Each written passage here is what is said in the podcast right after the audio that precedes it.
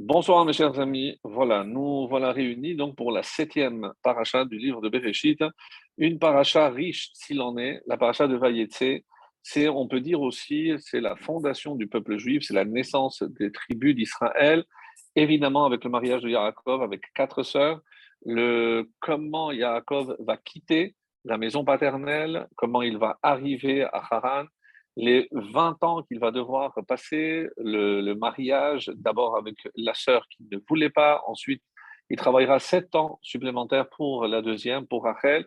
Donc vraiment, on va assister ici à ce qu'on peut considérer la naissance, la naissance du peuple juif, la naissance des, tribus. Alors, pas mal de questions, bien entendu, surtout euh, par rapport à l'attitude euh, des matriarches, euh, Rachel et Léa. C'est vrai qu'on met toujours en avant Rachel, pourquoi? Pourquoi chaque fois que les deux sœurs sont citées, on passe toujours Rachel? Pourquoi chaque fois qu'on parle de femme de Yaakov, on dit toujours Rachel Ishto? Jamais on trouve l'expression Léa Ishto, sa femme Léa, comme si on lui avait imposé. Euh, pourquoi Léa? S'est-elle laissée euh, guider par son père? Par les mauvais dessins de son père, pourquoi Rachel a joué le jeu. Donc, tellement de questions qu'on a déjà évidemment traitées les années précédentes, mais on essaie toujours d'apporter de nouvelles réponses, euh, de nouveaux horizons, et euh, j'espère que ce soit comme euh, les autres fois, on va réussir à découvrir des nouveaux pans de notre belle, si belle, si belle Torah, avec des questions et des réponses très, très, vous allez voir, très surprenantes. En tout cas, on va commencer déjà par le début. Et le début euh, de la paracha nous parle d'un rêve. Alors, euh, j'ai presque envie de faire un jeu de mots, puisqu'il est question d'anges. C'est euh, presque comme si des anges faisaient la courte échelle à Yaakov. Bien entendu, vous avez compris qu'ici, il s'agit de ce fameux rêve de l'échelle qui est tellement interprété dans la, loi orale, par les Midrashim, dans la, la Gemara, on parle que représente cette échelle une échelle dont la tête touchait le ciel, dont les pieds littéralement touchaient par terre. Qu'est-ce que ça représente? Comment imaginer que les anges montent d'abord et ensuite ils partent? Euh, Le pshat, le sens simple, c'est que ces anges avaient accompagné Yaakov jusqu'à euh, la porte d'Israël. Donc là, ils ne peuvent pas quitter Israël. Donc là, ils doivent obligatoirement remonter et ce sont d'autres qui prennent le relais pour l'accompagner en dehors d'Israël. Ça, c'est d'après le pshat.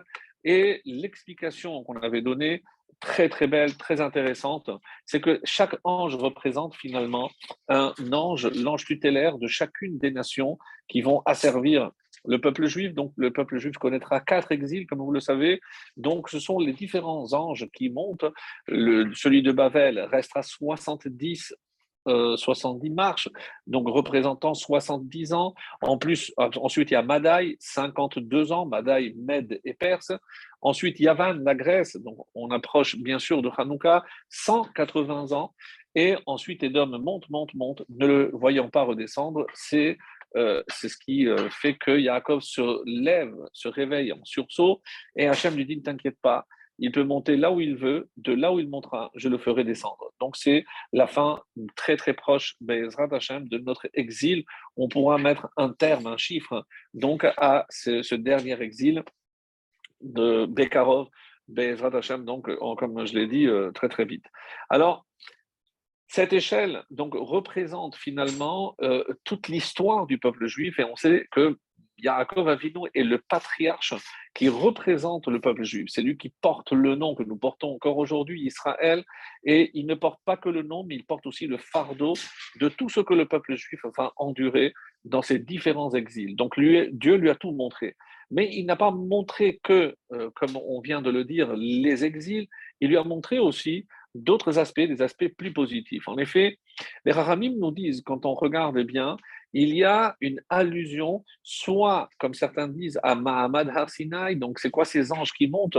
C'est lorsque on va dire Naase Venishma, donc Dieu va envoyer des anges, va récupérer ces réponses. On dit que Dieu va faire descendre pour placer deux couronnes sur chacun. Donc, c'est une allusion à Mahamad Har à Hachem a montré à Yaakov la première des étapes, aussi importantes soit-elle. Donc, c'est Kabbalah Torah, c'est le don de la Torah et pour, en quelque sorte, pour le rassurer, en sachant que voilà ce que vont devenir tes descendants, tes enfants deviendront le futur peuple juif, ceux qui vont représenter la Shekhina ici-bas sur terre. Alors, dans le Midrash euh, Rabbah de Tanhuma aussi, on nous dit aussi que c'est une allusion à Brit Ben Habetarim, comme euh, Abraham avait vécu aussi. Donc Dieu lui a montré les différents exils. De la même façon, Dieu reprend donc cette alliance et sous forme de rêve lui montre aussi tout le pacte qu'il avait contracté avec son ancêtre, avec son grand-père Abraham. Alors, qu'est-ce que Dieu lui a montré euh, clairement? Alors, en fonction des termes, parce qu'il y a un mot qui revient énormément de fois dans le deuxième verset, Vaifga Bamakom. Donc, il est arrivé à l'endroit. On ne précise pas quel endroit, nous savons par la tradition orale qu'il s'agit du mont Moria, là même où Abraham a failli sacrifier Yitzhak. Donc, on peut dire que si les patriarches, Abraham a, foulé le sol du temple, c'est-à-dire Mont Moria, Yitzhak aussi en tant que victime, comme nous le savons, et là c'est autour de Yaakov. Donc les trois ont connu cet emplacement tellement euh, névralgique dans l'histoire d'Israël, et c'est là où se déroulera, comme vous le savez, non seulement la construction du temple, mais cette liaison, comme euh, le décrivent tellement bien nos sages, l'endroit où s'embrassent le ciel et la terre, c'est-à-dire le Beth Amikdash, le temple. Alors, Vaïvga Makom, donc il, est arrivé à, l'endroit, Vayal Sham, et il a dormi là-bas, qui va Hashemesh, car le soleil s'était couché. Vaïkar Makom, il a pris des pierres de cet endroit, il les a placées autour de son corps, de sa tête, donc, dans ce verset seulement, le mot Makom est déjà employé trois fois. Donc, trois fois cet endroit-là. Alors, comme euh, les Rachamim vont nous le faire remarquer, quand il s'exprime, euh, il se réveille et euh, il dit la chose suivante, et c'est ça ce qui marque d'ailleurs l'importance de, cet endroit. quand il a dit Manora Hamakomazé, Qu'est-ce qu'il est redoutable cet endroit? Euh, Enze, qui il s'agit donc de la maison de Dieu, et ça c'est la porte du ciel. Alors le Midrash nous dit, Manora, qu'est-ce qu'il est redoutable? Qu'est-ce qui est redoutable? Qui est appelé redoutable? C'est le Beth Amikdash. Donc on dit qu'au moment où il a eu la vision du premier temple et du deuxième temple construit. Après il a dit Enze, donc Zé de la même façon qu'on a dit que c'est le temple, N, donc lorsqu'il n'y a plus. Qu'est-ce que Dieu lui a montré? La destruction du premier et du deuxième. Il a vu tout ça dans ce rêve-là. Qui donc, mais il restera la maison de Dieu. On dit que ça, c'est l'allusion au troisième temple. Donc, à Yaakov nous dans ce rêve, hein, à part les bénédictions et les promesses que Dieu lui a faites d'être toujours avec lui, de le suivre, même lorsque il est en dehors d'Israël. Donc, qu'est-ce qu'il euh, ressort de cela Essentiellement, c'est que c'est une allusion à euh, un endroit particulier. Nous savons dans la Torah, chaque fois qu'il est question, bah, Makom, Makom, Asher Yirae, donc plusieurs fois, l'endroit du temple est désigné par le terme Makom, la Makom qui veut dire un endroit. Donc reste à savoir que représente donc évidemment cet endroit. C'est ce que euh, on va essayer de voir avec euh, les différents commentateurs que je vais vous proposer. Donc euh, toujours en faisant écho au Midrash, on nous dit que le terme soulam, soulam c'est pour monter, et on sait très bien qu'il n'y avait pas de marche dans le temple. C'est une allusion au Keves. Keves, c'est la rampe. Comme vous le savez, pour atteindre le Misbéach, l'hôtel, les Kohanim n'avaient pas le droit de monter des marches afin de ne pas dénuder la partie basse du corps. Donc, ils glissaient les pieds et il fallait à cet effet donc une rampe. Donc, c'est une allusion à cette échelle. Mutsav Asa, donc placé à terre. Qu'est-ce que c'était le Misbéach qui était rempli de terre? Et ensuite, Magia Hashamaima, et ça atteignait le ciel. Qu'est-ce qui atteignait le ciel? C'est les corbanotes, lorsqu'on offrait des euh, offrandes à Kadosh Baruch eh ben celles-ci s'élevaient jusqu'au ciel. Donc, encore une fois, on est en train de voir que tout ce début de paracha concerne essentiellement cette vision du devenir d'Israël, pas simplement à travers les exils, mais surtout à travers cet endroit emblématique que euh, deviendra le Beth Amikdash avec deux constructions, deux destructions, et une troisième qui sera pérenne, celle qu'on attend, on attend le plus très très vite. Alors, on sait par exemple que les trois, et c'est cité souvent par euh, le Shulchan Aruch, hein, le Shulchan Aruch, le Bet Yosef, cite un ouvrage qui s'appelle Shibboleh Haleket. Et euh, donc Shibboleh Haleket nous dit que comment on a fixé les euh, brachot, les bénédictions de la Hamida. Alors, les trois premières qui sont immuables, hein, peu importe la période de l'année, que ce soit Chol, les jours de semaine, Shabbat ou Yom Tov, donc les trois restent inchangés. La première parle de Abraham, Magan Abraham. La deuxième, Mechaye Hametim, la résurrection. Et troisième, Hakel Akadosh, la sanctification du nom de Dieu. Alors, le Shibboleth nous dit pourquoi on commence, qu'est-ce que ça représente? Et il donne une explication très très belle, très intéressante. Comment ont donc les Chachamim ont fixé ces trois bénédictions? On dit que c'est par rapport aux trois patriarches. En effet, lorsque Hachem a fait un miracle et il a fait sortir Abraham de la fournaise ardente, donc il a protégé des flammes. Magen veut dire protéger. Donc, Magen Abraham, à quel euh, événement cette bracha fait-elle allusion? Justement à cette sortie de la fournaise ardente qu'on appelle en hébreu Ur Kasdim. Donc, en souvenir de ce miracle, on a fixé la bracha de Magen Abraham. Ensuite, Yitzhak, on a déjà souvent dit que lorsqu'il a baissé le couteau, donc l'âme de Yitzhak l'a quitté, comme euh, nous l'avions expliqué avec Chaye Sarah, il fallait qu'il change cette âme féminine pour qu'il puisse engendrer, et donc là, il a reçu une nouvelle âme. Donc c'est comme si, évidemment, son âme l'avait quitté, donc il était mort. Là, les malachés Acharet, les, euh, les anges du service, lorsqu'ils ont vu ça, ils ont dit Mechaye Hametim. Donc cette baracha, cette deuxième baracha, à qui fait-elle allusion? À Yitzhak, quand au moment où la Hakeda, on considère qu'il avait ressuscité. Et enfin, lorsqu'on arrive à la troisième, et c'est pour ça que je rapporte ceci, pour que l'on comprenne euh, le lien avec notre paracha, Vaïfgaba Makom, il a atteint cet endroit, donc il va sanctifier par la suite il va euh, sanctifier cet endroit, Bethel, et on dit que la troisième bracha, Hakel Hakadosh, qui a sanctifié cet endroit, on dit que c'est Yaakov.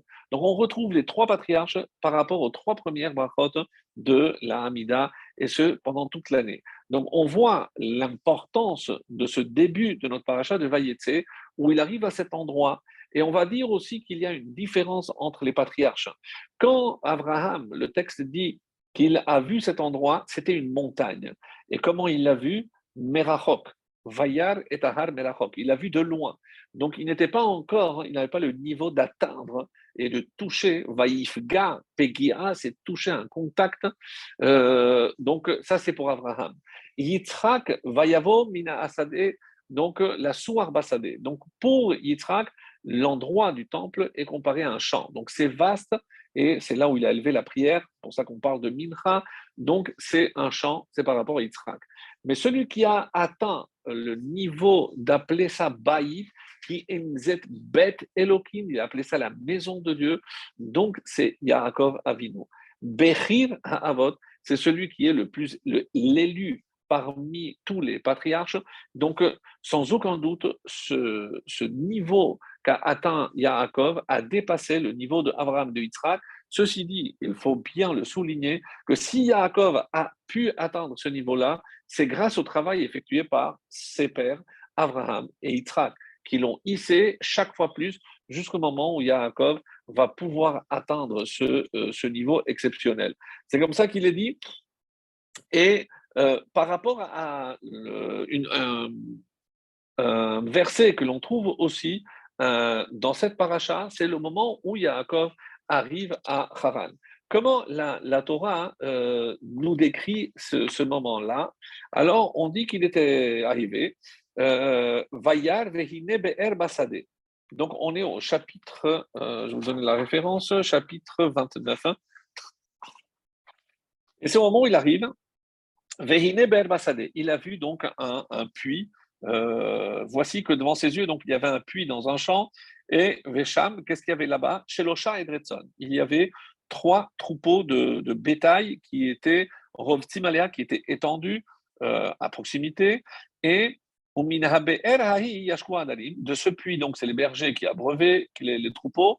Et il y avait, et comme ça on décrit, Even Gedola Alpiaber, il y a, se trouvait donc le rocher, un gros rocher, sur l'ouverture du, du puits. Alors, vient le Midrash et nous dit Vayar Vehine, qu'est-ce que ça veut dire? On dit comme ça, et c'est comme ça que c'est très très bien, pour bien montrer euh, toujours que ce début de Paracha est une allusion, encore une fois, à, au Beth Amikdash, au temple. Comme si, grâce aux efforts que Yaakov va faire, le fait de fonder justement ce foyer, c'est essentiellement pour faire résider la Shekhinah, et c'est le but, la mission qu'a été assignée à euh, Yaakov. Alors, le, terme BR dans ce verset nous dit qu'est-ce que c'est ce BR C'est le Sion.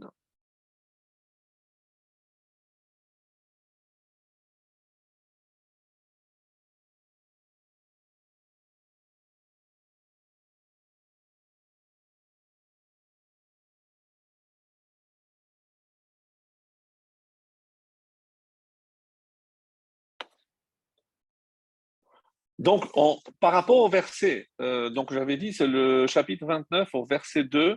Donc, il y a une allusion. Chaque terme désigne finalement le Bet Hamikdash. Donc, euh, comme vous le savez, donc le terme BR, on l'a traduit par puis. Les Rachamim nous disent qu'il s'agit ici du Bet Hamikdash lui-même. C'est Tzion. Donc, il est arrivé à Tzion, c'est-à-dire le Bet Hamikdash. À, quoi fait allusion donc le terme euh, les trois troupeaux on dit que quand est-ce que le peuple juif se déplaçait comme un, troupeau, c'était les trois fêtes de pèlerinage, Pessah, Shavuot et Sukkot. Chez le chat, Regalim. Donc euh, ici, donc, euh, comme on voit encore une allusion par rapport au temple. Et enfin, Kimin Be'er, donc de ce puits, qu'est-ce qui sortait? On dit qu'est-ce qui venait, qu'est-ce qui se déplaçait et qui finalement s'étalait, s'étendait dans le monde entier? On dit que c'était le roi HaKodesh. C'est à partir de Yerushalayim, à partir du temple, il y avait donc cette Shechina et ce roi HaKodesh qui se répandait partout. Donc, euh, grâce aux efforts que Yaakov va faire pour euh, créer justement cette famille, et toutes ces allusions viennent lui donner la responsabilité de son ouvrage, de sa mission, qui est de fonder justement ce foyer euh, juif pour pouvoir faire descendre euh, définitivement la Chérina ici-bas sur terre. Alors, quand euh, la première fois qu'il va rencontrer, et c'est euh, très étonnant, et c'est pour ça que il voit pour la première fois Vahika Yaakov et Rachel Batlavan. Donc, il a une discussion avec les, bergers. On lui dit Oui, justement, voilà, sa fille, on sait très bien pourquoi il y avait la pierre, parce qu'ils étaient méfiants. Ils pensaient que si quelqu'un venait avant, ils allaient prendre euh, et rien laisser pour les autres. Donc, ils étaient très extrêmement méfiants. Et bon, les filles de, de, de Lavanne, c'était la, petite Rachel qui était chargée de venir euh, s'occuper de son, de son troupeau.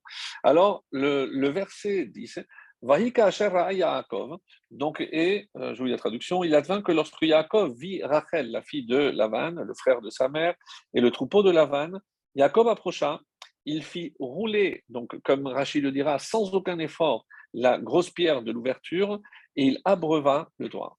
Et verset suivant, Jacob embrassa, Jacob embrassé sa cousine Rachel, puis fit retentir sa voix et il pleura. Donc, il a pleuré. Alors, Rachi euh, essaie de comprendre pourquoi, euh, pourquoi Vaïevk, pourquoi Vayevke? Les Beruach HaKodesh, chez Imolikvura. Qu'est-ce qu'il a vu? Il a vu qu'il n'allait pas être enterré avec elle euh, à Meharat Amarpela. Donc, il n'allait pas être euh, enterré ensemble. Deuxième explication, Davaracher, les filles Sheba Beyadaim Rekaniot parce qu'il est venu les mains vides. Amar, il s'est dit, Eliezer David Abraham, lorsque mon père a envoyé, lorsqu'Abraham a envoyé mon, pour chercher, euh, pour marier mon père Yitzhak, il a envoyé avec dix chameaux, avec des, des pierres précieuses, avec des, des, bagues, avec des bracelets, et moi je viens les mains vides.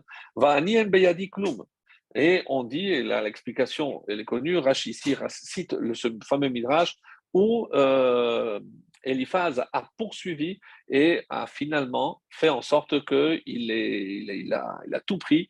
Et pour sauver sa, vie, il lui avait tout donné. Et c'est la raison pour laquelle donc, il était considéré comme, comme Rachid le dit ici, et Ani Khashouf Kamet, un pauvre est considéré comme un mort. C'est si ton père t'a ordonné de me tuer, en me prenant tout, c'est comme si j'étais mort. Donc voici ce qui est dit ici. Alors, ce qui peut nous surprendre, mes chers amis, c'est euh, comment, le, avant même de se marier, il est en train de voir déjà qu'il ne va pas être enterré. Donc, c'est assez étonnant. Comment penser à la mort alors qu'il n'est même pas encore marié, est-ce que ce n'est pas de, mauvais augure? Alors, il y a un texte dans, une Gemara magnifique hein, et euh, qui va nous servir peut-être euh, à nous tous parce que euh, des fois, il est bon de se rappeler certaines choses. Donc, ça se trouve dans le traité de Berachot, Lamed Aleph 31a. Et au début de la page, il est dit comme ça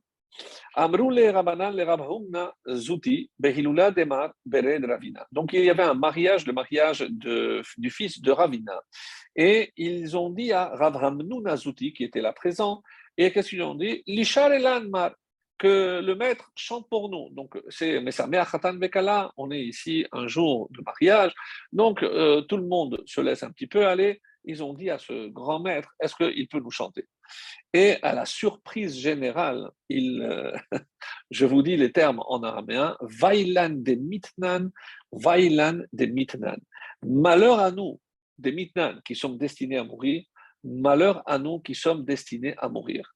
Et là, il a plombé l'ambiance comment il parle, on lui demande de faire une chanson, de chanter un mariage, et il nous parle qu'on va tous mourir, mais, qu'est-ce qu'il a dans la tête?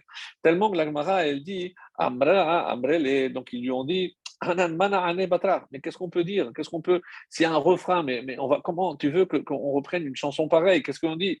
Alors il, leur a répondu à Marléo, Torah, He Torah, pardon, Vehe mitzvah de Magnoalan. Où est la Torah et où sont les mitzvot qui peuvent nous protéger. Alors, on ne comprend pas très bien cette intervention de Rav Nuna Benzuta et qu'est-ce qu'il veut dire par là? Alors, euh, les différents commentaires de cette Gemara nous donnent une leçon magistrale par rapport ne serait-ce que aussi à l'importance de la Torah, puisqu'on a parlé de l'importance du Beth jusqu'à présent, mais l'importance de la Torah, et euh, savoir que Rav dit qu'il y a pire que la mort euh, elle-même, c'est quoi? C'est mourir sans Torah et sans mitzvot. C'est la seule chose qui peut nous garantir d'être préservés du Gehinam.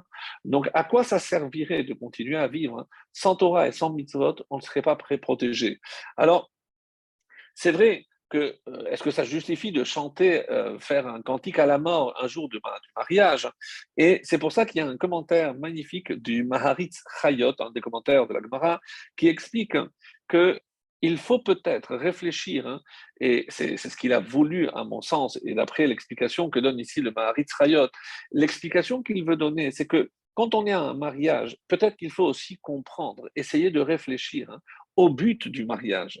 Et c'est ce qu'il veut nous dire. Le mariage est avant tout pour assurer la survie l'espèce humaine. Donc avant toute chose. Et c'est pour ça que c'est le premier des commandements. Mais tout ceci est possible, dit-il, parce qu'on meurt. Parce que si on ne mourrait pas, donc on ne chercherait pas à assurer l'espèce humaine. Donc si on se marie, c'est parce qu'on va mourir et qu'il faut penser à ce qu'il faut, à ce qu'on va laisser derrière nous.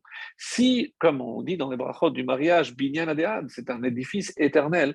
En quoi c'est un édifice éternel? C'est pas moi, c'est pas mon épouse. Donc après 120 ans, donc on va rejoindre nos ancêtres, comme tout le monde. Mais qu'est-ce que ça veut dire un édifice pérenne? C'est au niveau de la pérennité de l'espèce humaine. C'est-à-dire que si on se marie, il faut peut-être, hein, et la mort nous permet de réfléchir au véritable sens, et c'est comme ça qu'il veut dire, hein, réfléchir à la signification profonde du mariage qui, comme on l'a dit, qui permet la pérennisation euh, de l'espèce humaine. Et donc, c'est peut-être ça la joie du mariage. C'est parce que même si on est mortel et même si on va quitter ce monde, mais le mariage nous assure en quelque sorte une continuité. C'est vrai que la mort est inexorable, on ne peut rien contre la mort. Oui, mais le mariage est peut-être la solution à la mort parce qu'on laissera quelque chose, même lorsque nous, on ne sera pas là. C'est ce que ce grand maître a voulu dire. Alors, de façon peut-être un peu abrupte, certes, je vous le concède, mais c'était très intéressant. Alors, est-ce que quand on dit que Yaakov a vu qu'ils n'allaient pas être enterrés ensemble, c'est déjà pour lui une source de tristesse. Hein. N'oublions pas que si Yaakov a fait le déplacement à Haran, c'est pour épouser Rachel tout ce qu'il va faire, et n'oubliez pas, si, comme on l'a dit dans notre introduction, que toujours on dira Rachel Ishto, pour lui, il n'a qu'une seule femme, c'est Rachel. Pour, pour lui, ses vrais enfants, c'est Yosef et Binyamin, ou plus tard Ménaché et Ephraïm. Donc, peu importe ce qui va se passer, à comment, il y a un midrash très dur qui dit, pour comment se fait-il que jamais Léa est appelée Ishto, alors que c'est quand même elle qui va engendrer six des douze tribus, certes, mais pour lui, c'est comme, des c'est comme une concubine. C'est comme les enfants de Bilha ou de Zilpa. Aux yeux de euh, Yaakov, hein, Léa était une autre concubine. Alors, pour revenir peut-être à ce, mariage un petit peu, euh, on va dire, truqué, pour ainsi dire, euh, un très beau midrash nous dit qu'au départ, il faut se rappeler que quand Rachel, le, ils avancent, donc ils ne se sont pas vus très très longtemps. Euh, mais elle a eu le temps de lui dire, écoute, ici tu es dans un pays de menteurs. Le premier, le plus grand, Arami, donc ne dis pas Arami, c'est la même lettre que Ramaï. C'est un tricheur, c'est un fourbe. Donc mon père, je, ne vais pas faire de commerce avec lui. Donc qu'est-ce que, même si c'est quelqu'un de fourbe, euh, ça ne me concerne pas. Je dis oui. N'oublie pas que j'ai une sœur plus grande, même s'il s'agit de 10 minutes, comme affirme le Midrash, elles étaient jumelles.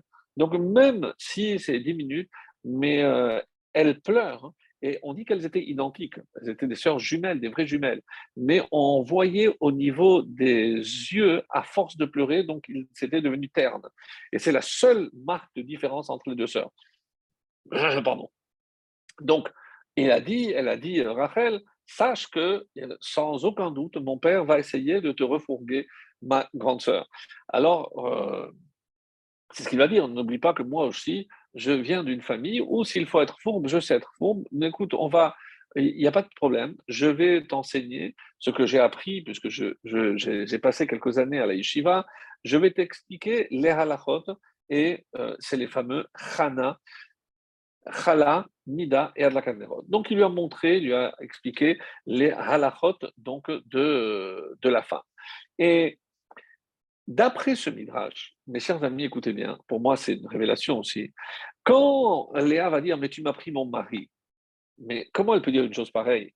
Sachez qu'il a travaillé sept ans, ensuite il a épousé euh, Léa en croyant que c'était Rachel, et il a sept jours après, il a épousé, sept jours après, il a épousé Rachel, et il a dû travailler sept années supplémentaires pour pouvoir avoir mérité Rachel. Donc au total 14, il restera encore 6 pour travailler au final. Donc, il restera 20 années, 20 ans chez, chez Laban.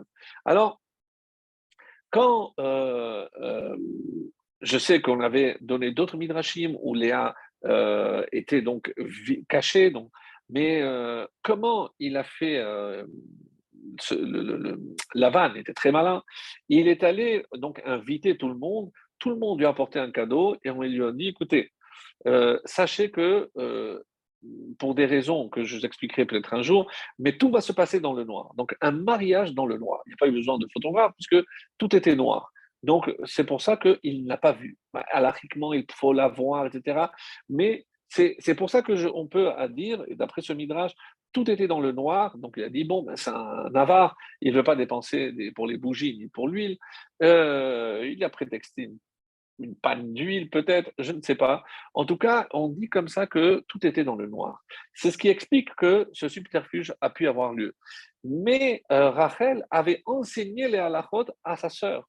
Il lui a pas dit sache qu'il y a un code. Il lui a dit va, prends ma place. Et quel était le code? Lorsque Yaakov lui a demandé, et donc elle a dit ben oui, les trois lois, donc elle, elle a récité parce qu'elle connaissait, sans savoir que c'était le code pour savoir si il n'y avait pas eu de subterfuge. Et c'est ce qui explique au matin, il a vu, puisque pendant toute la nuit, donc il n'y a pas de lumière, donc, et il se rend compte de la supercherie et il voit que c'est euh, que c'est Léa. Il a dit, mais comment, toi, une tricheuse, fille d'un tricheur? Et alors, il lui a dit, mais comment tu as pu faire ça? Je lui ai dit, écoute, j'ai fait comme toi. Quand euh, tu t'es présenté chez ton père, qu'est-ce que tu as dit lorsque, Qui es-tu? Tu as dit, Anochi Esav Bechorecha. Donc, et pourquoi tu as fait ça? Parce que c'est ta mère qui t'a obligé. Toi, tu as suivi ce que ta mère t'a demandé. Moi, j'ai fait ce que mon père m'a demandé. Donc, tu ne peux pas me reprocher. Et cette discussion est close mais la relation aussi est close, puisqu'on ne verra plus de véritable échange entre Yaakov et Léa, et elle a beaucoup souffert de cela, on peut imaginer, mais cependant, il faut dire que sa récompense, c'est que euh, elle va voir les rois descendre, les prophètes descendant d'elle, la Torah, la tribu de Lévi par Moshe Rabbeinu, les Kohanim, donc elle a eu quand même une, euh, une, bonne, une bonne compensation. Donc, ceci pour dire que finalement, euh, il s'est fait, il s'est un petit peu fait piéger malgré toutes les précautions. Donc Yaakov a euh, senti cette douleur encore supplémentaire par rapport à, Rachel. Alors, il est écrit, euh, pour revenir donc sur, sur ce, passage, hein, quand Yaakov, hein, dans la paracha de Vaïchi, euh, Yaakov va se justifier auprès de son fils Yosef, hein, puisqu'on parle de l'enterrement de Rachel, en disant Je sais que tu m'en veux, je suis en train de te demander de m'enterrer à, à, à tu peux me reprocher que je n'ai pas fait la même chose pour ta mère, sache que c'est sous ordre divin. Donc Hachem m'a demandé de l'enterrer là où elle se trouvait, sur le chemin de Bethel, et je t'explique ce que Dieu m'a dit, c'est que dans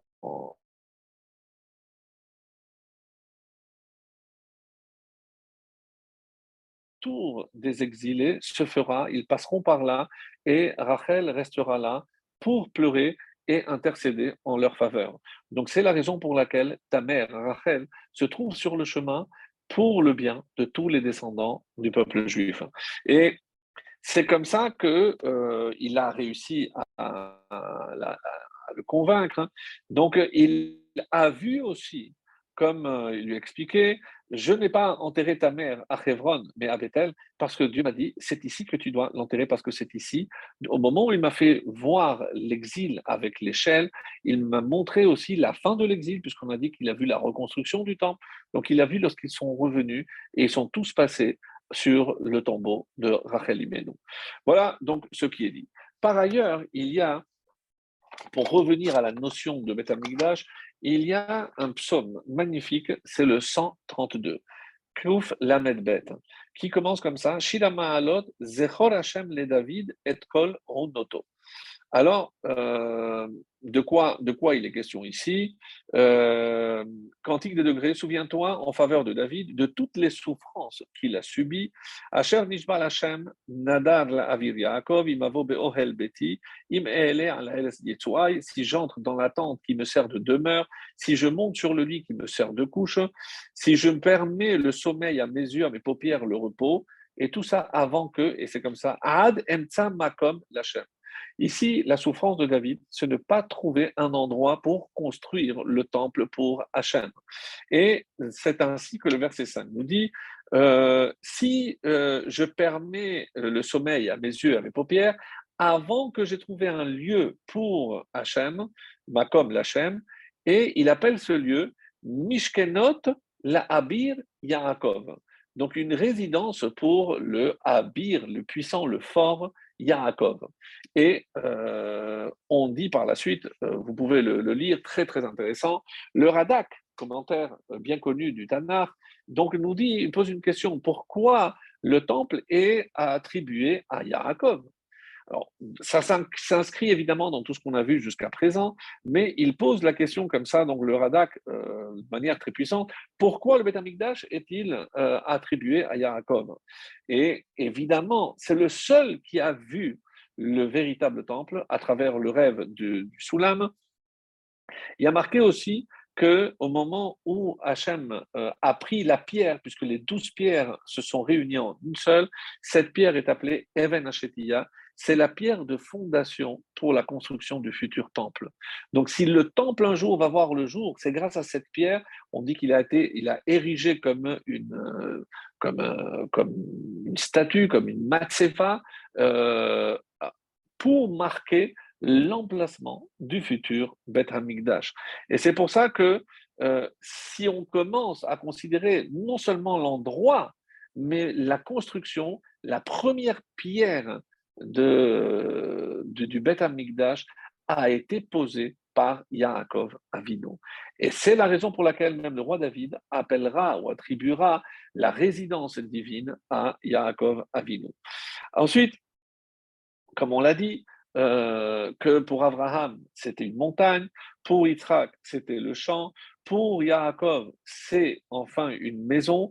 Donc on voit que pour Yaakov, Titen et Maître Yaakov, la maison, la, montagne ne tiendra pas, le premier temple sera détruit, celui qui est incarné par Yitzhak sera aussi détruit. Et si on peut répondre pourquoi le temple, ici dans le, dans est attribué à Yaakov, parce que c'est le seul qui euh, ne sera pas détruit, celui qui est représenté par justement Yaakov Avinu.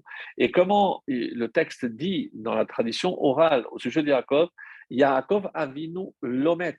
Donc, si je dis que Yaakov est assimilé au troisième Beth de la même façon que lui n'est pas mort dans le sens où tout ce qu'il a laissé a duré et perduré, eh ben, le temple qui correspond à euh, Yaakov, ben, lui non plus ne sera jamais, jamais détruit. Alors, il sera indestructible. Alors, comme on l'a dit, et c'est la raison pour laquelle dans Vaïvga Makom, donc le premier, c'est le premier temple. Vaïkar Makom, deuxième temple. On avait remarqué que dans ce verset, il y a trois fois le mot Makom pour le premier, deuxième et troisième temple. Donc on comprend beaucoup mieux les choses à partir de là. Et euh, si je prends tout le livre de Bereshit, on veut essayer de voir ce terme de Makom, combien de fois on le voit. Et c'est quelqu'un qui a fait ce travail en sachant que Rabbeinu Bechaye explique sur la paracha de Tzav, hein, au verset, chapitre 7, le verset 30. Donc là-bas, il nous dit combien de corbanotes, puisqu'on a dit que les corbanotes, ce qui monte, combien de types de corbanotes, il énumère neuf. Et sachez que le mot makom dans Bereshit est utilisé neuf fois. Quatre fois avec euh, Abraham et Yitzhak, et cinq fois par, rapport à Yaakov.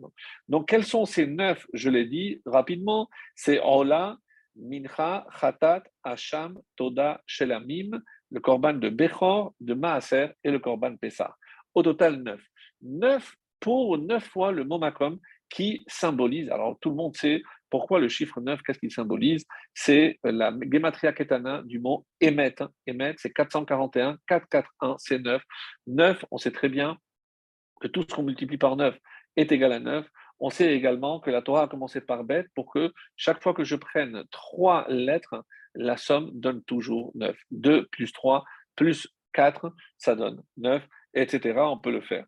Alors, pourquoi maintenant ce terme? Pourquoi le mot makom pour désigner soit le Mikdash, mais on sait aussi que le terme makom est aussi utilisé pour désigner Dieu? Pour ceux qui s'en souviennent encore, par rapport à Pessah, Baruch HaMakom Baruch Nous, les séfarades, lorsque on ouvre le Chal, on dit aussi Baruch HaMakom, chez Nathan Israël, donc on se penche, donc Baruch HaMakom. Donc on désigne aussi euh, Hachem par le mot Makom. Donc très intéressant. Donc on, comme nous, on est le peuple d'Israël et la terre Israël, Hachem donc le Makom désigne l'emplacement particulier du Beth Amikdash, du temple, mais il désigne aussi le, euh, un des noms d'Hachem, qui est Makom. Alors, c'est bien connu ce qui est dit par rapport à Hachem, c'est que qui hu mekomo shel olam, ve'en olam mekomo. Donc, si je traduis, hu mekomo shel olam, Hachem est le Makom du monde, mais le monde n'est pas son lieu puisque Dieu dépasse évidemment tout ce qui est géographique, qui est limité forcément. Donc, euh, donc le monde ne peut pas contenir Dieu, mais Dieu peut contenir le monde. Et euh, pour expliquer maintenant quel est le lien entre Macom et Hachem, euh, il y a dans un des commentaires qui se trouve sur une Haggadah la Gada de Metifta, donc très connue. Il y a là-bas un, passage qui explique qui donne euh, vraiment une petite perle. Le mot Makom vaut 186, la valeur numérique.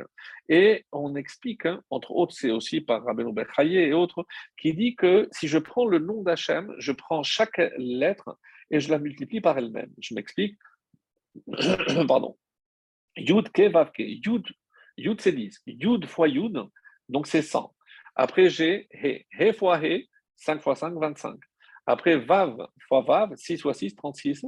Et encore, He fois He, c'est 25. Donc, j'ai 100, 25, 25 et 36, c'est 186. C'est exactement la même valeur numérique que Makom.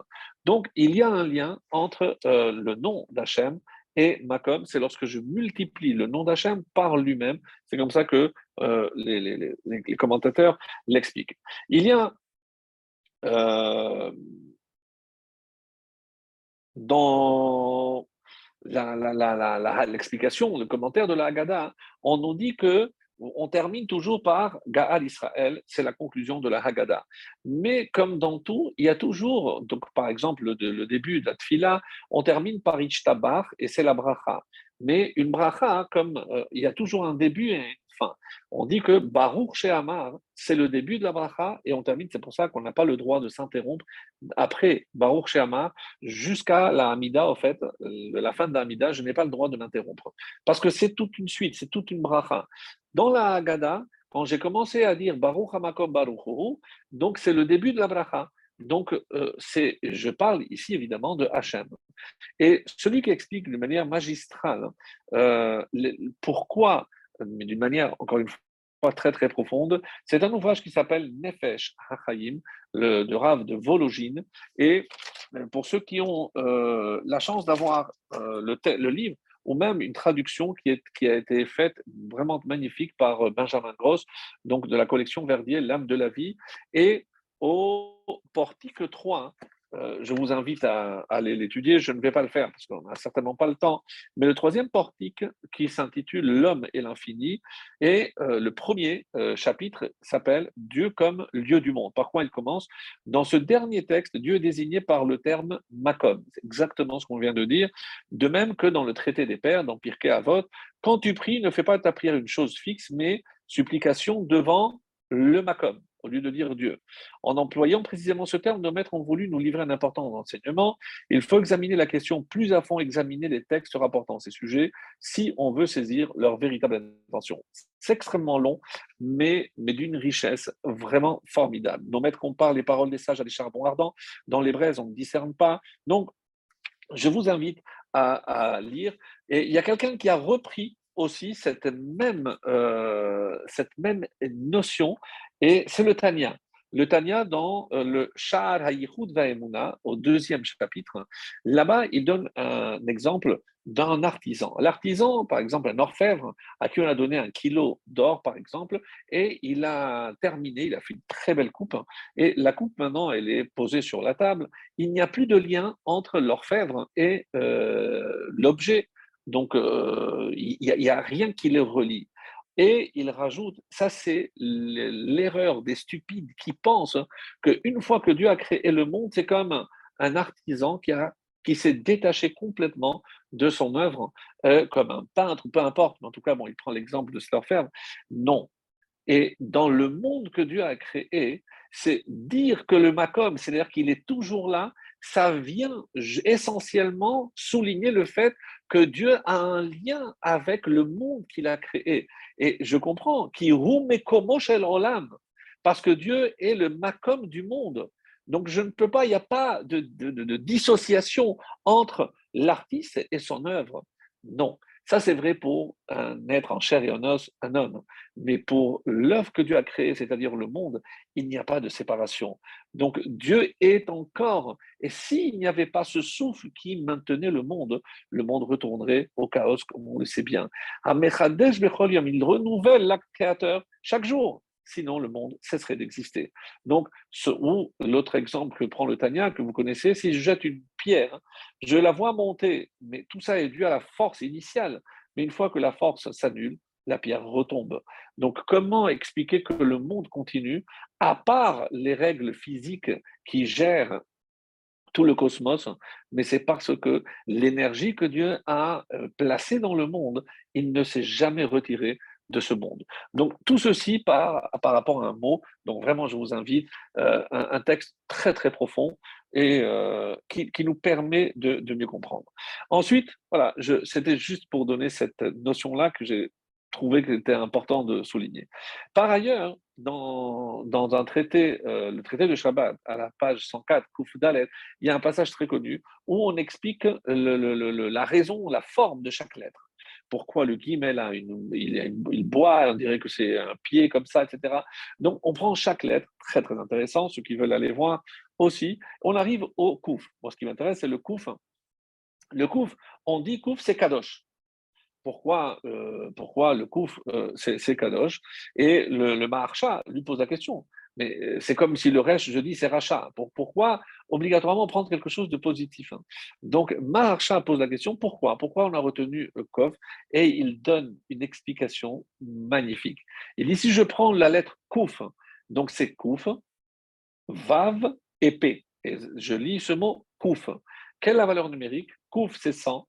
Vav, c'est 6, et P, c'est 80. Combien ça fait au tout? 186. C'est la même valeur numérique que Macom. Macom, où le coup fait au centre, et pour me dire que qu'est-ce qui est Kadosh, tout ce qui touche Hachem, forcément, est Kadosh. C'est séparé du reste. Donc, et c'est l'explication euh, qu'il donne. Hayahid, le, le seul des trois patriarches qui a été appelé Kadosh par les prophètes, c'est précisément Yaakov Avinu. Donc, Kedosh Yaakov, Kidoshenu, Kedosh Yaakov, donc le niveau est pourquoi? Parce qu'il a dépassé la Kedusha, comme je l'ai dit, euh, la Kedusha est de Abraham et de Yitzhak et la sienne, donc il a les trois, les trois saintetés. Alors, Maintenant, je voudrais rajouter cette explication avant de, passer à un point aussi qui me tenait à cœur, euh, si on a le temps, oui. Donc, Vaïfga Bamakom, on a dit qu'au début, je reviens au début de la paracha, de la pardon, donc il a dit Vaïfga Bamakom, donc on dit c'est quoi cet endroit? On sait que c'est ça désigne la Shechina. Vaïkar Hamakom, il a pris de, des pierres de cet endroit c'est une allusion ici au Beth Amikdash. Donc, la première désigne la Shekhinah, la présence divine, Dieu lui-même. La deuxième, c'est Makom, ça désigne le Beth Amikdash. Vaishkav Bamakom, donc, et il s'est couché dans cet endroit-là. De qui on parle? On parle de Yaakov, qui est appelé aussi Kadosh. Donc, qui est Kadosh? Yaakov Avinu. Il y a un des trois termes Makom qui désigne Yaakov. Et et pour comprendre ce qui va suivre, il y a euh, un commentaire d'Ibn Ezra qui dit, contrairement à ce qu'on a vu avec Rabbeinu Bachaye, lui il dit que euh, chaque fois qu'il y a Makom dans, euh, dans la Torah, ça ne désigne pas Dieu. Ça ne peut pas désigner Dieu. Et il ne dit pas que dans le Chumash, mais même dans, dans tout le Tanakh. Alors, nous, euh, on a encore un souvenir, puisque à Purim, on a lu la Megillah. Et qu'est-ce que Mordechai dit à Esther? Si toi, tu ne veux pas aller, Reva Yavo Mimakom Acher. Donc, sache que le salut et la délivrance viendra d'un autre endroit. Mais de, quel endroit à, à, qui il fait allusion? Évidemment, c'est à Dieu. Mais d'après le Ibn Ezra qui désigne ce mot Makom, ça ne peut pas dire euh, qu'il s'agit de Dieu, alors de qui ça peut, peut provenir? Donc, et d'après ce qu'on vient de voir, hein, Makom ici désigne Yaakov. Yaakov a déjà tout prévu. Pardon? Oui. Dans quelques parachiotes, lorsqu'il va à Vaishla, lorsqu'ils vont se rencontrer, qu'est-ce que hum, Yaakov prie? Et les Chachamim font remarquer Hatileni na miyad. Les premières lettres forment le mot Haman. Donc ces cadeaux qu'il a envoyés, c'est en prévision de ce que Haman fera à ses descendants. Et qu'est-ce que Mordechai est en train de dire? Sache que Yaakov Avinu a déjà prévu de nous sauver de la main de Haman. Donc soit cette intervention passe par toi, soit elle n'a pas besoin de toi. Mais Mimakom Acher, c'est une allusion ici à Yaakov. Yaakov qui a déjà vu dans le futur, puisqu'il a vu aussi l'exil de Parasemadaï, donc il a vu aussi évidemment pour le danger, et c'est pour ça qu'il est intervenu. Et c'est à cela qu'on peut considérer qu'il s'agit donc de ce cadeau. Yaakov, donc si toi tu ne le fais pas, sache que Yaakov fera le nécessaire avec les cadeaux qu'il a envoyés. Ça, c'est pour ce, terme de, de Macom qui revient tellement de fois et pour bien bien montrer que toute cette paracha dépasse le cadre de l'événement qui nous est décrit pour aller beaucoup, beaucoup plus loin dans l'histoire du peuple juif, et ce, jusqu'à sa fin, jusqu'à sa conclusion, c'est-à-dire jusqu'au troisième Beth Amikdash. Et là, je viens donc sur, euh, je reviens sur un, le, la relation entre Léa et Rachel. Alors sachez que, même si on ne comprend pas très profondément tout ce que cela entraîne comme conséquence, mais le Zohar désigne Léa comme Alma de Itkasia, c'est le monde caché. Et Rachel, Alma de Itgalia, c'est le monde révélé. Alors, est-ce que c'est une allusion aux conditions du mariage de Léa où tout était, comme on l'a dit, masqué, était noir, donc il ne savait pas. Et tout ce qui touche Léa, euh, pardon, même sa mort, par exemple, on ne sait pas. Donc tout ce qui touche Léa est voilé, est caché, alors que Rachel, c'est celle qui sort, c'est elle qui s'occupe du, troupeau, etc. Alors, comme on l'a dit, euh, Rachel est appelée Akeret Baïd. Et c'est comme ça que dans même le roi David, dans le, le Hallel, on dit Akeret Abaïd, Em Habanim Semecha. Donc Akeret, Atikra Akeret, mais Aikeret. C'est l'essentiel de la maison de Yaakov, c'était Rachel. Et c'est qui Em Habanim? Et c'est qui la mère des enfants? Évidemment, c'est Léa qui a eu beaucoup plus d'enfants. Mais là encore, même lorsqu'il y a des allusions aux deux sœurs, donc on voit toujours que Rachel passe avant Léa. Alors, Rachel, pour une raison aussi euh, que l'on peut imaginer, Rachel mevaka albanea, comme dit le prophète, c'est elle qui pleure sur ses enfants, pas que ses enfants à elle, mais tous les enfants d'Israël. C'est aussi la raison essentielle pour laquelle on appelle Rachel Imenu, tous les enfants, même les survivants de la deuxième, de, la destruction du temple, donc Yehuda, euh, parce que nous sommes tous aujourd'hui de la tribu essentiellement de Yehuda, des Yehudim, donc Merachel continue à pleurer, à pleurer pour nous. Alors, et là, euh, avant d'arriver à la dernière explication que je voulais partager avec vous, je voudrais revenir sur ce que je disais. Comment imaginer que euh, Rachel a été jalouse? D'après ce qu'on vient de décrire, que Rachel a un niveau exceptionnel euh, au niveau de ses midotes, de ses traits de caractère, on ne peut pas comprendre. Alors, voici ce que Rachid nous dit pour déjà nous mettre en, garde. Attention, Vatekane Rachel Beafrota, donc, lorsqu'elle était jalouse de sa sœur, Rashi attention, elle était jalouse des bonnes actions de Léa parce qu'elle a dit si elle a eu le mérite d'avoir des enfants, c'est que certainement elle est plus de sadeket que moi. Donc elle est plus juste que moi. Donc c'est ça la kin'a, et c'est comme ça que le Maharal dans Gourari explique de Khalila batzadeket liot mekanet.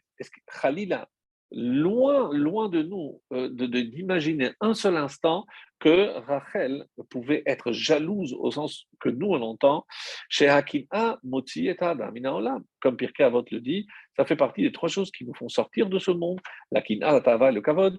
Donc si quelqu'un ressent cette jalousie, eh ben, il quitte ce monde.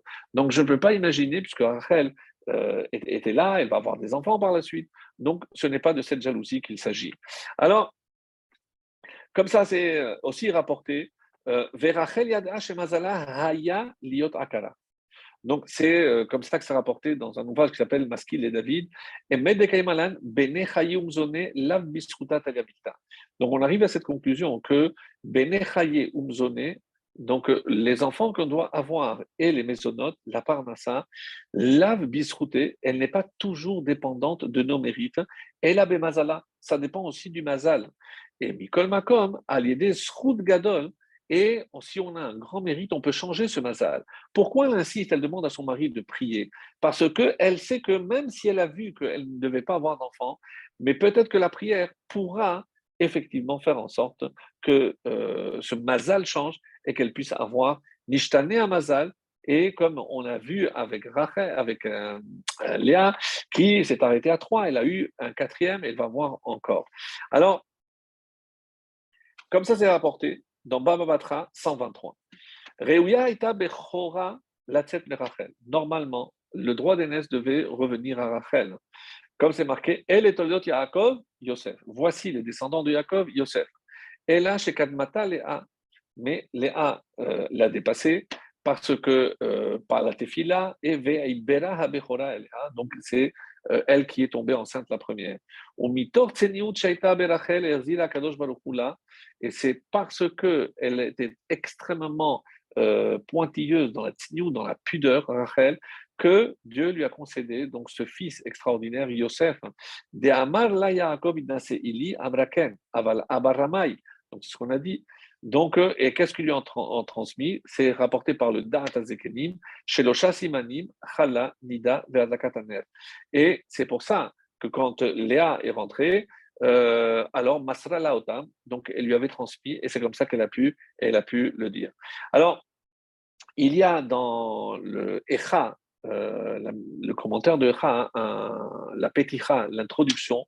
Donc, on dit que, voyant cette destruction du premier temple, on dit que Patach Avram Avram est le premier qui a prié.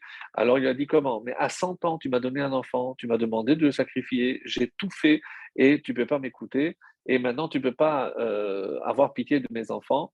Donc, Dieu n'a pas répondu. Patar Yitzhak. Donc, lorsque mon père me dit, Dieu va me montrer, j'ai compris qu'il s'agissait de moi, que moi j'allais mourir, je n'ai pas hésité et j'étais comme, euh, j'ai tendu le cou. Et l'otis corli, et ça ne te, ça te suffit pas, rien. Kafta Rachel. Donc là, c'est Rachel qui est intervenue et lui a dit, moi, quand j'ai vu l'humiliation que ma sœur allait subir, ve tiba moi, j'ai jamais été jalouse d'elle.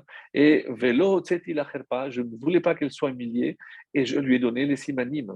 Donc, toi, tu es jaloux maintenant parce que ils, ont fait Avodazara.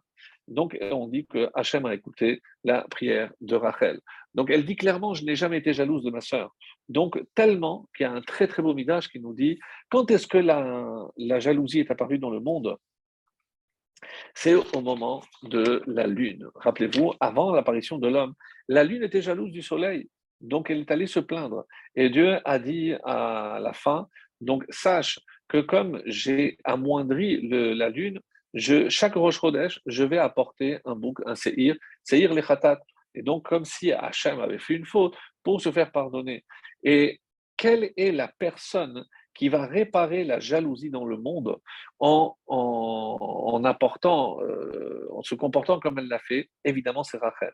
On dit qu'on a attendu la venue de Rachel pour réparer la jalousie dans le monde. Et où est-ce qu'il y a une allusion à Rosh pour ceux qui s'en souviennent C'est que dans cette prière particulière de Rosh à Moussaf, donc après les trois premières euh, bénédictions d'introduction, on dit Raché, comme c'est marqué, Raché Chodashim le Amecha Natata. Tu as donné à ton peuple des débuts de mois. Et si on prend les trois premières lettres, Raché Chodashim le Amecha. Resh, Chet, Lamed, Rachel. Dieu a récompensé Rachel parce que c'est elle qui a réparé la jalousie initiée par la lune. Et c'est pour ça qu'à chaque Rosh Chodesh, donc on ne se rend peut-être pas compte, mais dans la Tefila de Moussaf, on introduit ces trois lettres qui symbolisent Rachel pour marquer donc cette, personne qui, pour la première fois, a réparé la jalousie dans le monde. Mais évidemment, vous me direz, ce n'est pas tout. Et c'est pour ça que euh, là, je voudrais euh, aborder un autre, un autre point euh, très très beau aussi, si le temps nous le permet.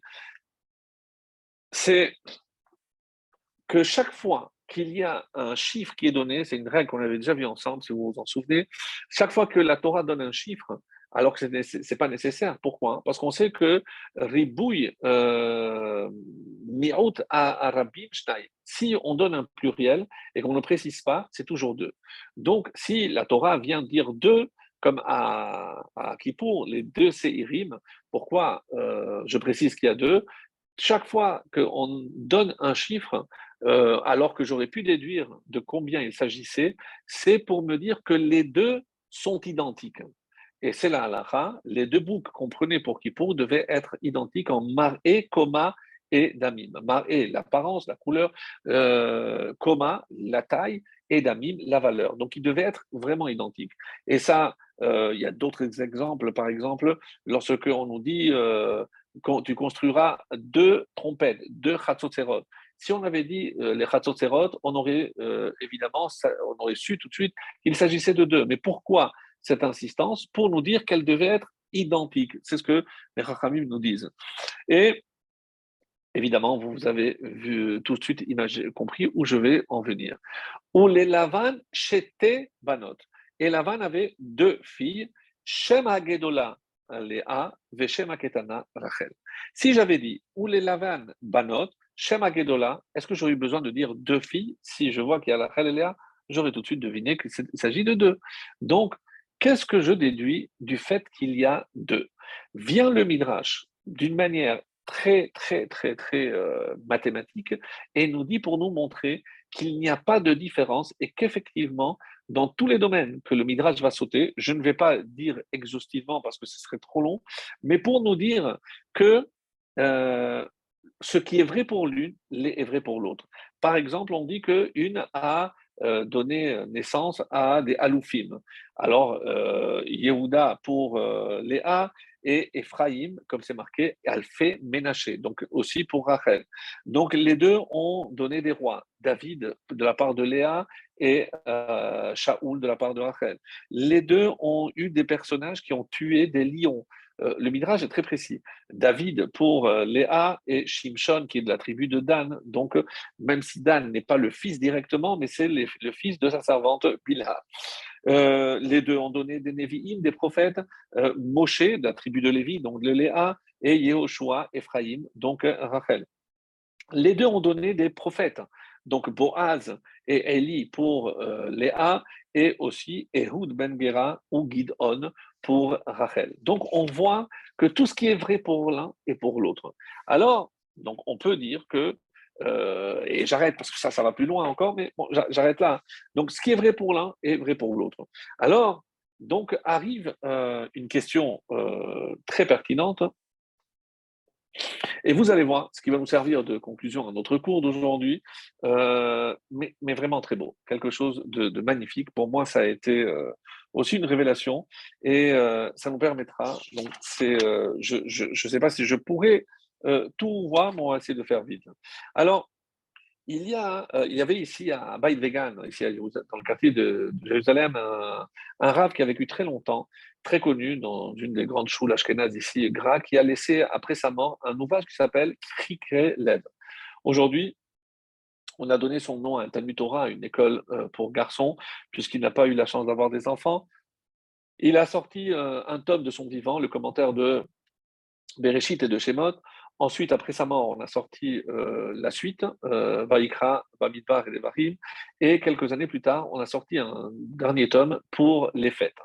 Et euh, dans les fêtes, il parle de la fête de Hanouka. Et voici ce qu'il dit. Il explique que les Moadim Miderabanan, les Rachel ou les A.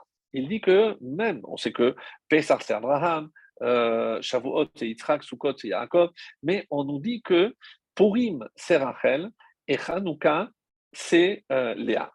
Très intéressant. Alors, on peut expliquer pourquoi Purim, parce que euh, c'est Mordechai Esther, de la tribu de Binyamin, qui, Binyamin, est de Rachel. Très bien. Hanouka, c'est euh, les Maccabim, donc de Yehuda, c'est la tribu de Lévi, c'était des Kohanim, donc c'est Léa, c'est magnifique. Mais il pose une question très pertinente. Il dit oui, mais si on dit que, par rapport au principe que nous venons de voir, qu'il y a toujours une euh, similitudes. Mais euh, comment j'explique que euh, Hanouka dure huit jours hein, alors que Purim ne dure que cinq? Alors c'est une réponse que j'avais donnée, mais vous allez voir par rapport à, une autre explication aussi très belle. Dans Pirkei Avot, on, on, parle de trois couronnes. Les trois couronnes sont la prêtrise, Koruna, la royauté et la Torah. Alors c'est vrai que pour la Torah, on, dit que chacun peut obtenir la Torah, même si elle nous a été donnée par Moshe, mais on peut dire que la Torah appartient à tout le monde. Mais comment je peux prétendre que la Kehuna, la prêtrise, et la royauté, la Malchut, ben, euh, que les, deux sœurs sont pareilles? Alors, dans la Megillat Ruth, hein, il y a une phrase hein, euh, qui est citée d'ailleurs euh, dans les mariages, dans la Ketouba, c'est en décoration. C'est on parle ici que Rachel ou Léa Asher Banouch Tehem et Bet Israël.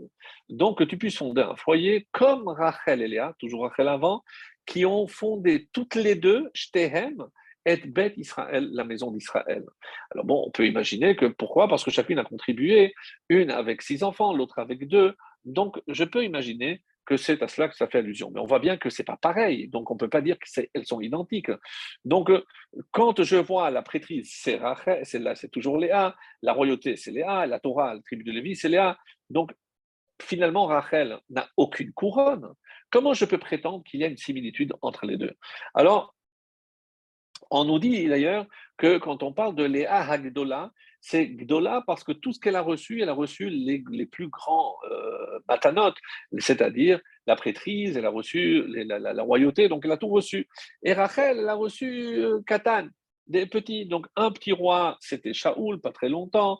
Donc vraiment, tout ce qu'elle va recevoir, c'est en petit, contrairement à sa sœur. Donc on voit bien qu'il n'y a pas ici de... C'est pas pareil, c'est pas pareil. Alors, on revient maintenant à la Torah.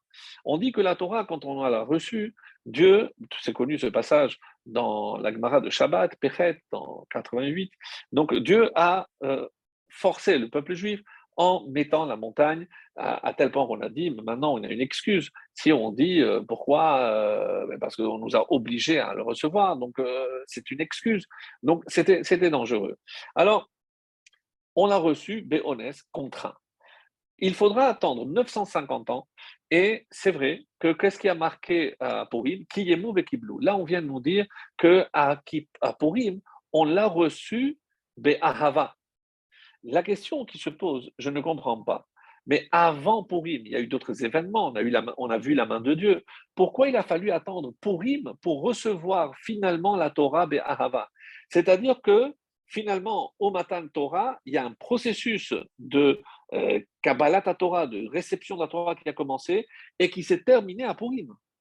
Parce que si à Purim, Kiyemo, Maché Kiblou, ils ont accompli ce qu'ils avaient reçu, c'est-à-dire que Purim vient finaliser le don de la Torah à euh, Shavuot.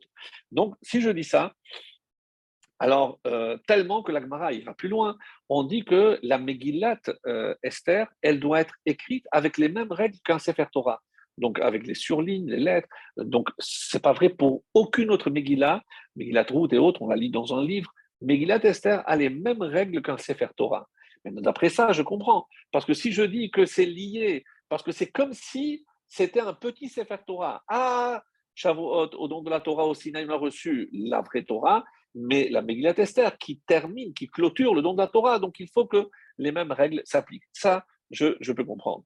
Donc, si je dis que c'est le Siyum chez Torah, donc de là, donc j'applique tout ceci. Alors, pour l'instant, donc je sais que pour Purim, c'est un grand miracle, mais il y en a eu d'autres, donc oh, je laisse, j'explique comme ça. On a un personnage très curieux qui s'appelle Pinchas, rappelez-vous, Pinchas qui va intervenir et il va tuer Zimri Ben Salou le, prince de la tribu de Shimon. Donc, euh, et là, quelle été sa récompense? Il va être Cohen, lui et sa descendance. Mais on se pose la question, mais pourquoi il n'était pas Cohen avant? Donc, on a moins tous les enfants, euh, les neveux de euh, Aaron, et lui, il est passé à l'as, donc on l'a oublié, il était sur le côté, il n'était pas présent, on l'a oublié, il est mis de côté, et c'est maintenant, après cet événement-là, qu'il va recevoir cette récompense. Comme si on nous disait, il fallait que c'est à ce à ce moment-là qu'il reçoive, lui, la Kehuna. Alors, on dit pourquoi? Il fallait qu'il fasse ses preuves. Et c'est quoi ses preuves? Tuer Zimri.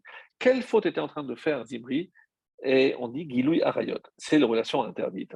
Donc on sait que toute la tribu de Lévi avait excellé dans le fait de Avodazara, donc euh, lors de la faute du Vaudor, donc ils se sont tenus à l'écart, et donc on sait que eux avaient passé l'épreuve c'est pour ça qu'ils sont devenus des Kohanim.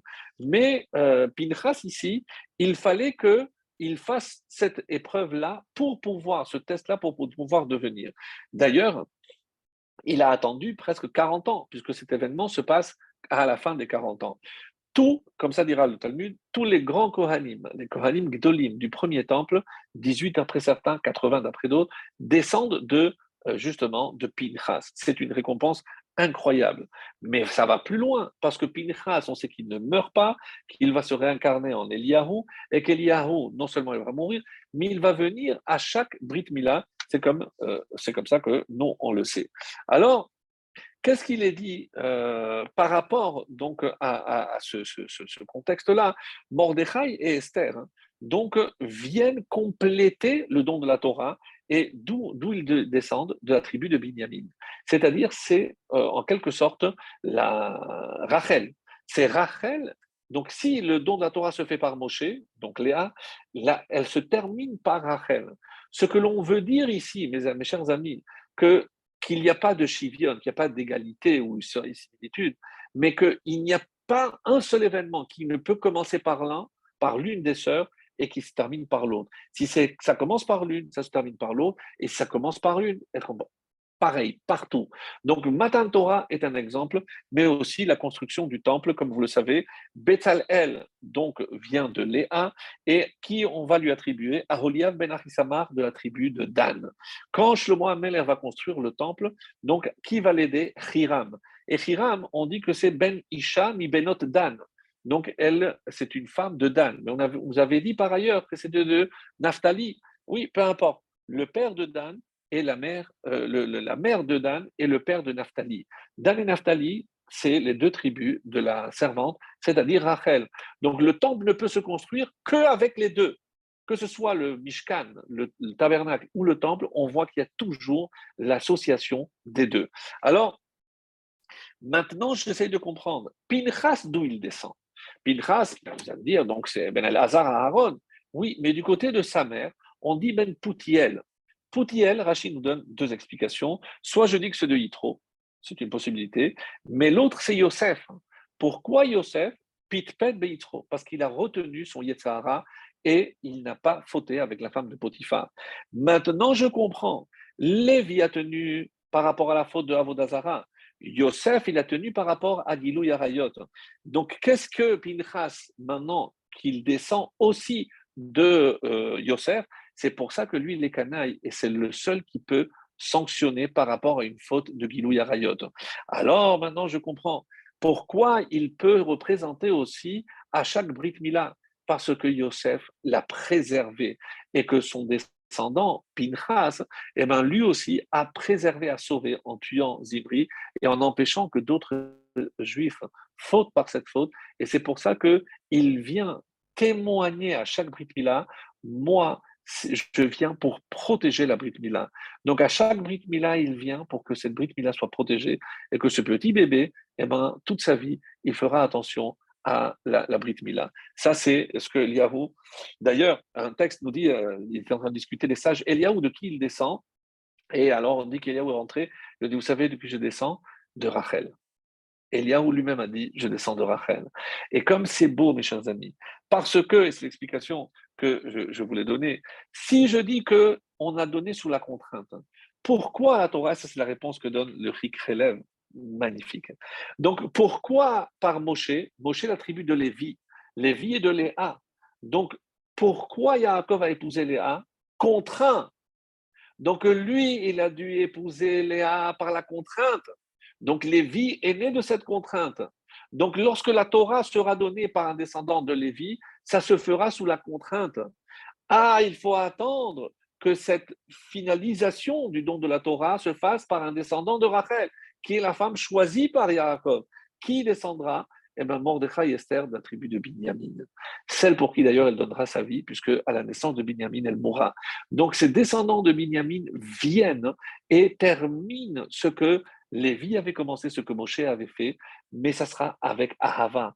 Pourquoi? Par amour Parce que Yaakov a toujours aimé Rachel jusqu'à la dernière seconde.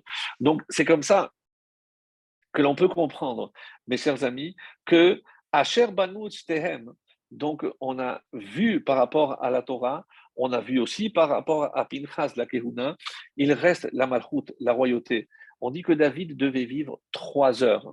Qu'est-ce qu'il a fait?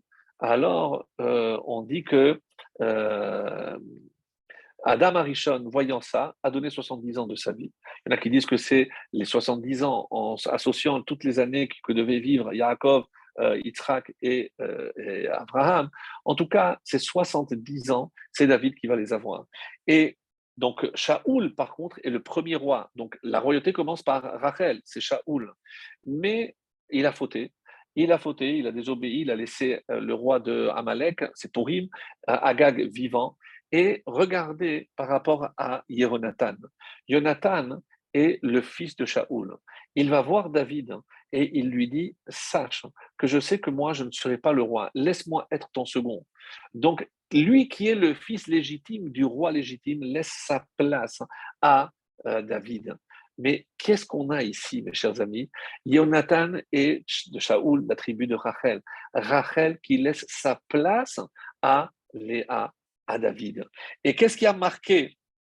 Parce que malheureusement, euh, Shaoul sera tué dans le champ de bataille, c'est avec ses deux fils, dont Jonathan qui mourra.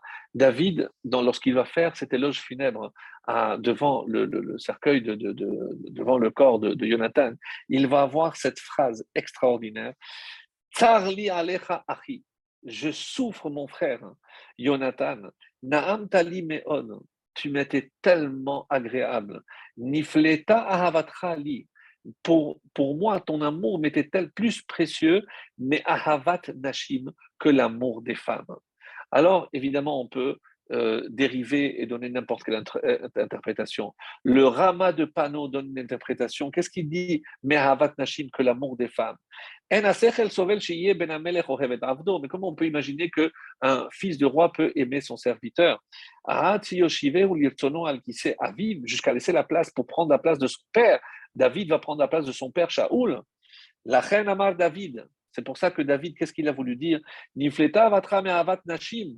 De qui il parle? De ces femmes-là, de l'amour de ces femmes, des deux matriarches, les Arachel et les A, Rachel qui a laissé la place à Léa, toi Jonathan, tu as laissé la place à David, comme ton ancêtre Rachel a laissé la place à mon ancêtre Léa.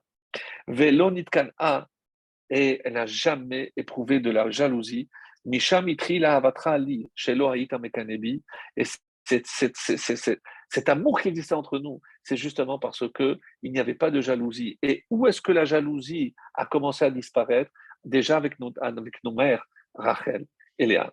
Donc, ça, mes amis, c'est aussi une réponse. Et vraiment, pour la, clôture de ce cours, donc on a dit que oui, mais quand même, il y a huit jours et il y a cinq jours, sept, euh, un jour seulement de Purim. C'est vrai. Alors on dit pourquoi Hanouka, il y a huit jours. Ah, donc Idgalia, donc on dit que c'est Léa. Pourquoi? Tout est caché. Quand est-ce qu'on allume la Hanoukia? Lorsqu'il fait noir. Donc ça, c'est par rapport à Léa. Pourquoi 8 Parce que s'il y a ces six enfants, plus les deux enfants de sa servante, ça fait 8. Donc c'est la descendance de Léa. Par rapport à Pourim, c'est vrai que Rachel a eu que deux enfants. Mais elle a eu, on peut dire aussi, deux enfants de Bila, mais ça fait quatre. Oui, mais rappelez-vous, Yosef, il a laissé sa place à Ephraim et Ménaché. Donc, du coup, il y a cinq. Mais, mais Purim, c'est un, seul jour. Peut-être deux avec euh, Shushan Purim. Non. Si on voit la première Mishnah dans Megillah, qu'est-ce qui a marqué? Quand est-ce que la Megillah est lue? Yud Aleph, le 11, le 12, le 13, le 14 et jusqu'au 15. Donc ça fait combien? Cinq jours. Cinq jours où la lecture de la Megillah ou la Megillah peut être lue par rapport aux cinq enfants de euh, Rachel. Voilà, mes chers amis, comment on a vu euh, où peut mener le vrai amour lorsqu'il n'y a pas de jalousie? C'est ce qu'il faut espérer quand il n'y aura plus de jalousie entre nous. Eh ben, cet amour fera apparaître définitivement le troisième Beth Hamikdash.